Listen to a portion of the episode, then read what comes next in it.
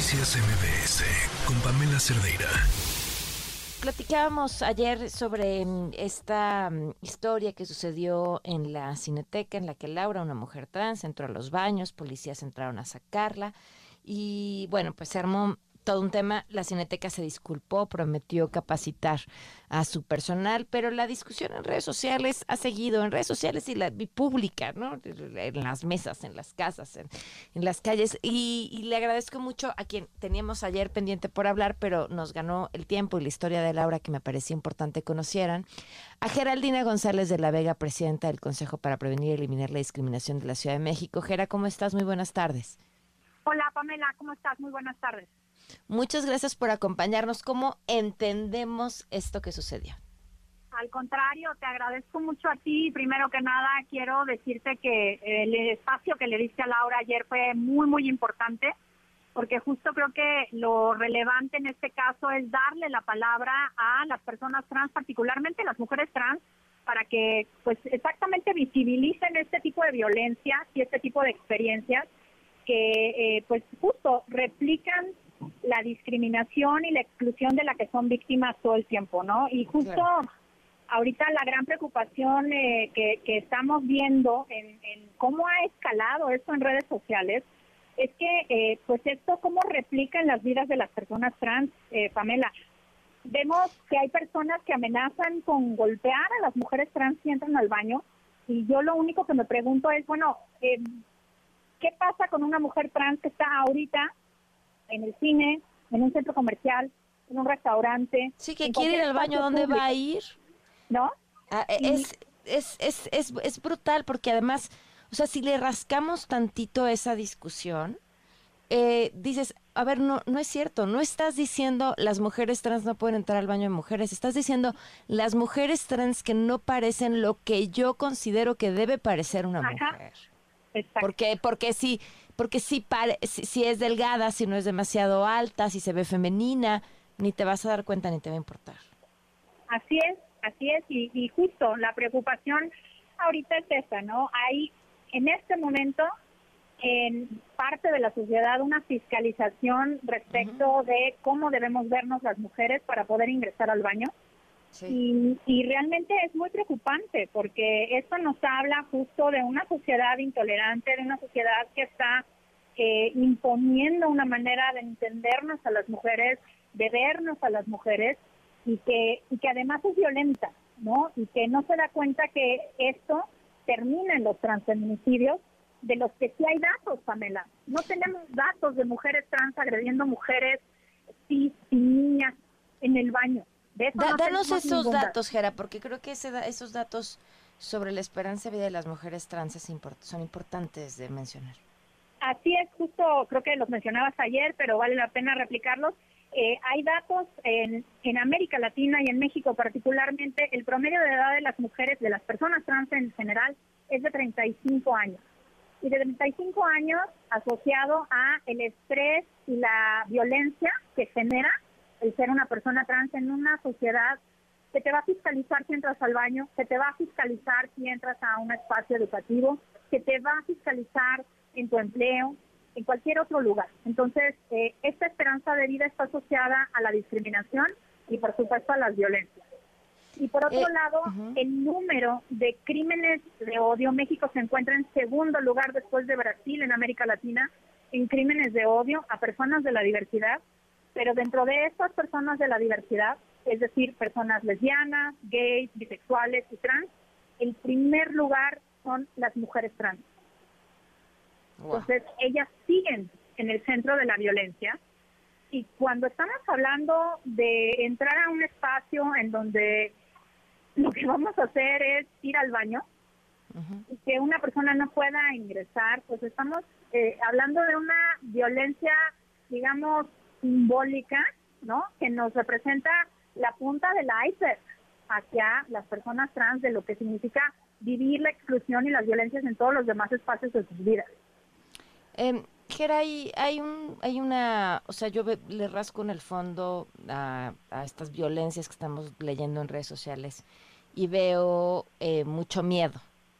Eh, creo que sí tenemos que conversar. Eh, y en este caso, eh, las mujeres trans son la excusa, pero hay, hay un miedo de fondo que es mucho más amplio sobre cómo generamos baños más seguros. Y más seguros para todas las personas, o sea, incluso para una mujer trans que puede ser agredida en su camino para ir al baño.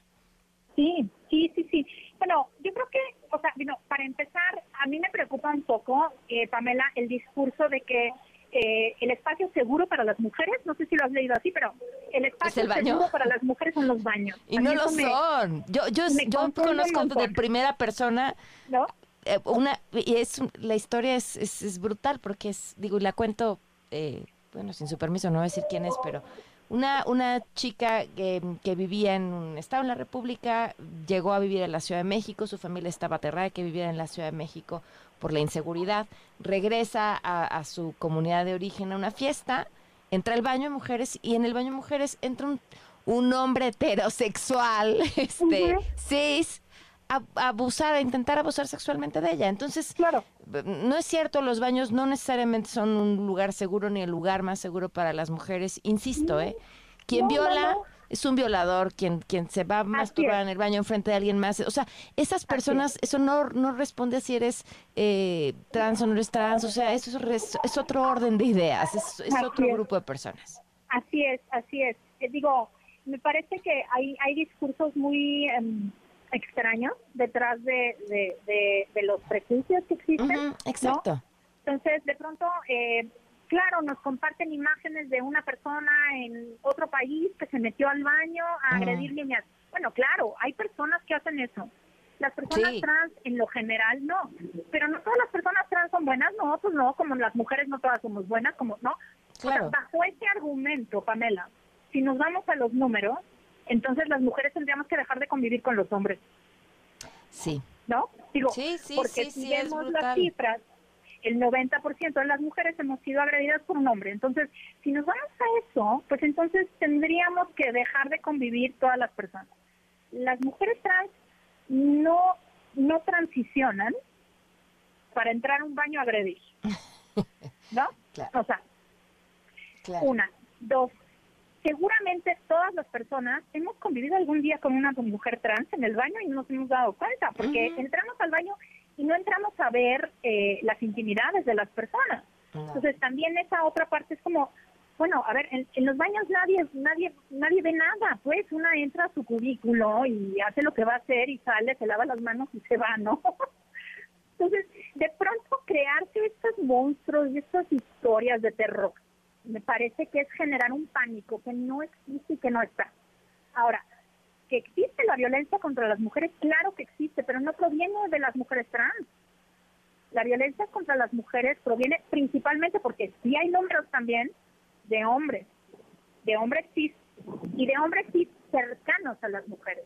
Las violaciones sabemos que vienen en la familia, que existen de los papás, de los abuelos, de los tíos, de los hermanos, de los primos que las violencias existen por parte de nuestros compañeros o de nuestros jefes en el trabajo, de nuestros compañeros o de nuestros profesores en la escuela o en la universidad. Entonces, de pronto es como, ¿de qué estamos hablando cuando vemos a las mujeres trans como una amenaza en contra de nuestra seguridad como mujeres cis, cuando no hay datos que nos los aseguren? Insisto, me han pasado en las redes sociales un montón de videos y cosas claro, de casos aislados en el mundo. Yo no he obtenido ninguno en, México, más que el de una persona que fue transferida a una prisión en el Estado de México.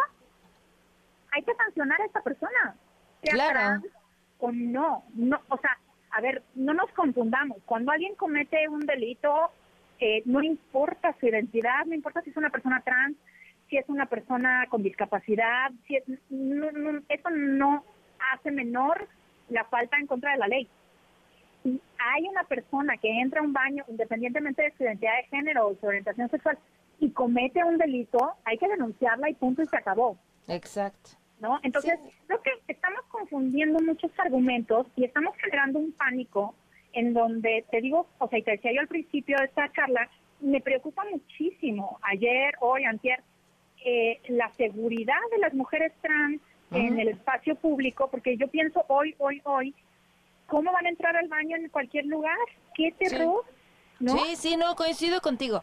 A mí, a mí la, la violencia que he leído me ha dejado sorprendida y sobre todo que mucha de esta violencia no viene de anónimos en redes sociales, o sea, de gente que, No. que conoces que dices es neta, que ese es tu argumento.